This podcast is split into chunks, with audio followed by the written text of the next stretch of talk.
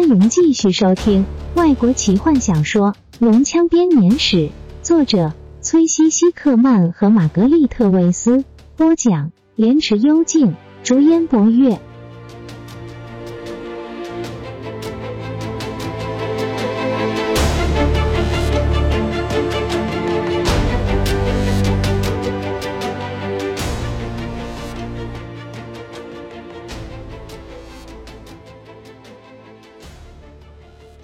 阿斯特纽斯脸上的表情没有改变，最后他冷冷的回答：“照你想的去做吧。”阿斯特纽斯不顾被传惊愕的表情，转身走向门口。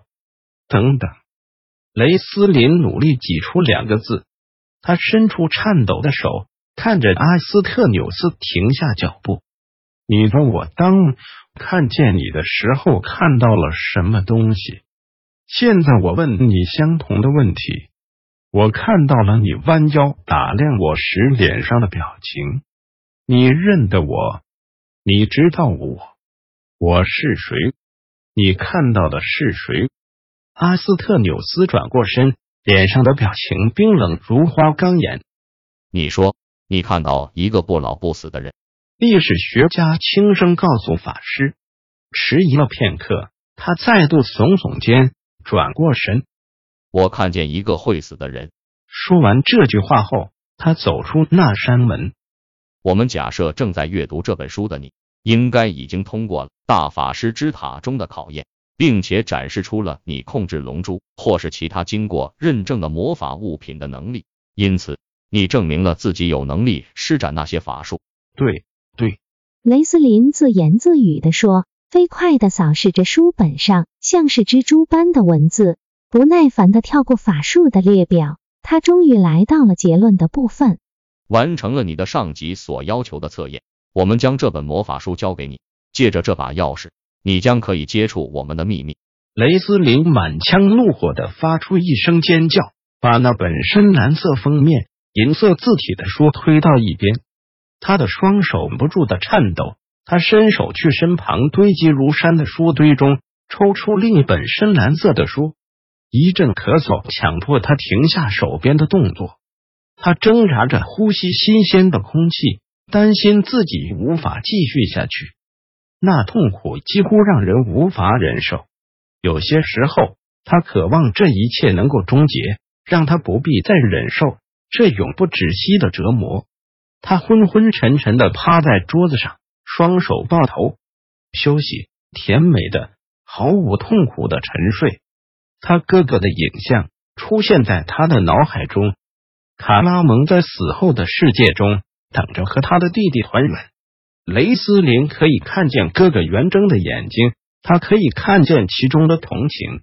雷斯林拼命吸进一口气，强迫自己坐起来，和卡拉蒙团圆。我一定快昏倒了，他对自己说：“太可笑了。”雷斯林用水湿润他沾血的双唇，拿起另外一本深蓝色封面的魔法书，将它拉过来。它上面的银色符号在烛光下闪烁着，它的封面触手冰冷，就像他身旁所有的法术书一样。书的封面和他已经拥有的那本法术书。那本他把每个咒语都背诵在脑海中，曾经属于最伟大的魔法师费斯坦但提勒斯的魔法书一模一样。雷斯林双手颤抖的打开封面，他狂热的双眼扫视着每一页，读完了。同样的前言，只有极为高阶的法师才有能力和技巧能够学习这里面所记载的法术，没有能力。却又试着学习的人，将只会在这些纸上看到乱七八糟的符号。雷斯林显然已经符合这些要求。他也许是克莱恩上红袍或是白袍的法师里唯一可以这样说的，甚至伟大的帕萨里安也没有这个资格。但是，当雷斯林看着这些书本上的记载时，上面只不过是一些毫无意义的符号。借着这把钥匙，你将可以接触我们的秘密。雷斯林愤怒的尖叫，那微弱的声音很快的被啜泣声所取代。他在无助的愤怒与挫折感中，趴在桌上，将所有的书本扫到地上。原先因为虚弱而没办法使用的法术，全因为这强大的怒气而回到他的脑海中。走过图书馆门口的馆员们听见了那恐怖的叫声，彼此交换着害怕的眼神。然后他们听见另外一个声音，一阵噼啪声之后，跟随着闷响的雷声，众人警觉的面面相觑。其中一个人伸手去试图把门拉开，但门锁住了。然后一个人伸出手指着前面门的底下，闪耀着诡异的火光。每个人都像是遇到鬼似的往后退。整座图书馆中充斥着硫磺的味道，最后被那阵猛烈。几乎能把门吹成两半的烈风给吹散了。图书馆员们又再度听见那凄惨的叫声，他们在走廊上没命的奔逃，叫着阿斯特纽斯的名讳。历史学者来到门口，发现门被魔法给锁住了。他认命的叹口气，从口袋里拿出一个小本子，找张椅子坐下来，开始不停的写着。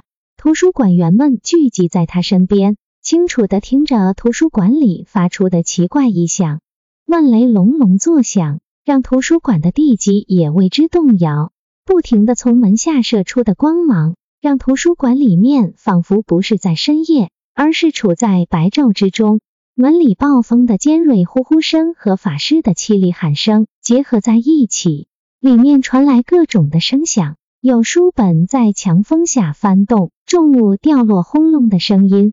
火舌从门下喷出，主人，其中一个管员害怕的大叫，指着那些火焰：“他在摧毁那些书。”阿斯特纽斯摇摇头，没有中断手边的工作。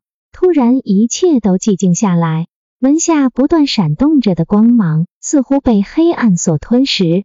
管员们迟疑的走近，侧耳倾听里面到底发生了什么事情，什么都听不见，只有微微的喘息声。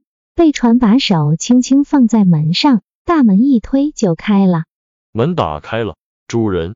他说：“阿斯特纽斯站起来，回到你们的房间去。”他命令那些管员们：“这里你们帮不上忙。”管员们沉默的低下头，最后害怕的看了大门一眼，悄悄的从走廊离开，留下阿斯特纽斯一个人。他等了几分钟，确定他们都离开了。然后慢慢的打开通往大图书馆的门，银色和红色的月光从狭窄的窗户中射进来，整齐的收藏着几千本藏书的架子延伸进黑暗中，墙上是摆放着卷轴的小洞，月光照在一张桌子上，桌面被纸张所掩盖，桌面中央是一支蜡烛，旁边是一本深蓝色打开的法术书。月光照在雪白的树叶上，其他法术书则散落一地。阿斯特纽斯看着四周，皱起眉头。墙上四处是黑色的污迹，房内有浓浓的硫磺和火焰的味道。纸张在空中漂浮着，像落叶般的慢慢降落到躺在地面上的一个人身上。阿斯特纽斯一走进门，就小心的把门关起来，锁上。然后他走向倒在地上的那个人，跨过满地的纸张，他什么都不说，也没有弯腰去帮助那个年轻的法师，只是站在雷斯林身边，若有所思的打量着他。当他慢慢靠近的时候，袍子拂过雷斯林泛着金属光泽的手，法师立刻抬起头来，雷斯林已在死神威胁下逐渐暗淡的眼神。看着阿斯特纽斯，你没找到你要的东西吗？阿斯特纽斯冷冷的低头看着法师。钥匙。雷斯林苍白的嘴唇上沾满血迹。失去了，没有人知道。愚蠢。他伸出像是爪子般的手，体内唯一的生命火花就只剩下怒气。那么简单。每个人都知道，没有人记录下来。钥匙，我只需要失落了。所以你的旅程就到此终结了，老朋友。阿斯特纽斯毫不同情地说。雷斯林抬起头，金色的双眼闪着狂乱的光芒。你果然认识我，我到底是谁？他追问。这不重要。阿斯特纽斯说。他转身开始离开图书馆。不要不敢面对我，就像你不敢面对这整个世界一样。雷斯林咆哮道：“不敢面对这个世界。”史学家慢慢的、轻柔的重复这句话。他转过头面对法师：“不敢面对这个世界。”阿斯特纽斯冷静的声音很少受到情绪的干扰，但是。怒气现在像是投进池塘中的涟漪般的扩散开来。不，不敢面对这个世界。阿斯特纽斯的声音像是之前肆虐的雷声，在图书馆中流动着。你知道的很清楚，老朋友，我就是这个世界。我出生了无数次，我死了无数次，掉下的每一滴眼泪，我都跟着一起落泪。流出的每一滴血，都像是从我的身体中流出的。每一种痛苦，每一个人的欢乐，我都必须要和他们分享。我的双手摆在现实事实之球上，是你给我的，老朋友。我在这个世界的时空之中旅行，记录下他的每一段历史。我犯过最可怕的罪行。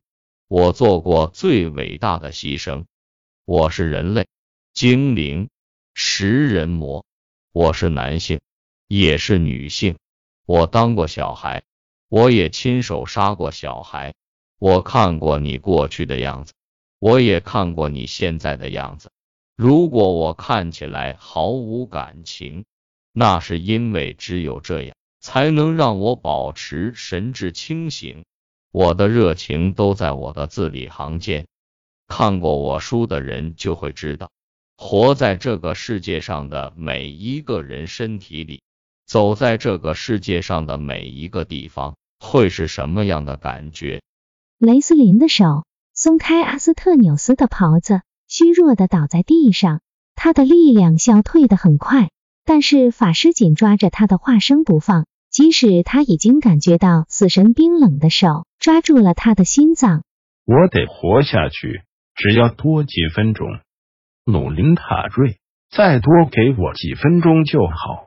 他对着红袍法师的法力来源祈祷着，他马上就要明白了。他知道，他马上就要知道自己要怎么活下去。只要他能够撑下去。阿斯特纽斯看着这濒死的人，眼中闪耀着光芒。他对他说的话已经在编年史中记载了不知道多少个世纪。在那最后完美之日，阿斯特纽斯的声音颤抖着说：“三位神体将会重聚，光辉闪耀的帕拉丁，黑暗笼罩的塔克西斯，最后是吉维安，中立之王。他们每个人的手中都会拿着知识之钥，他们会把钥匙放在祭坛上，祭坛上面也会摆有我的书。”每个活在克莱恩上生物的故事，最后这个世界将会完成。阿斯特纽斯大惊失色的发现，他说了些什么，他做了些什么，但是雷斯林的眼睛已经看不见他了。沙漏般的瞳孔扩散开来，旁边的金色眼珠像是着火般的闪烁着。钥匙，雷斯林用尽全身力气说：“钥匙，我知道。”我知道了。雷斯林几乎虚弱的不能动弹，伸手从腰带上掏出一个不起眼的小包包，拿出弹珠大小的龙珠。法师用颤抖的手握住，用开始慢慢暗淡的双眼注视着他。我知道你是谁了。雷斯林用最后一口气说：“我现在知道你是谁了。我命令你。”像在西瓦纳斯提那样的拯救我，我们的交易已经完成了，救了我，你也救了自己。法师倒了下去，满头稀疏的白发跟着铺散在地板上，他被诅咒的双眼闭了起来，握住龙珠的手变得僵硬，但是却不肯松开。他用比死神还大的力量紧抓着龙珠不放。雷斯林看起来不过是被红袍所包围的一堆骨骼，动也不动的躺在他用法术蹂躏的图书馆中。阿斯特纽斯凝视那具尸体许久，看着他沐浴在两个月亮所混成的紫色光芒中，然后历史学家低下头，用发抖的双手锁上门。离开了死寂的图书馆，回到他的书房后，历史学家在椅子上呆坐许久，看着眼前的一片漆黑。本集就为您播讲到这了，祝您愉快，期待您继续收听下一集。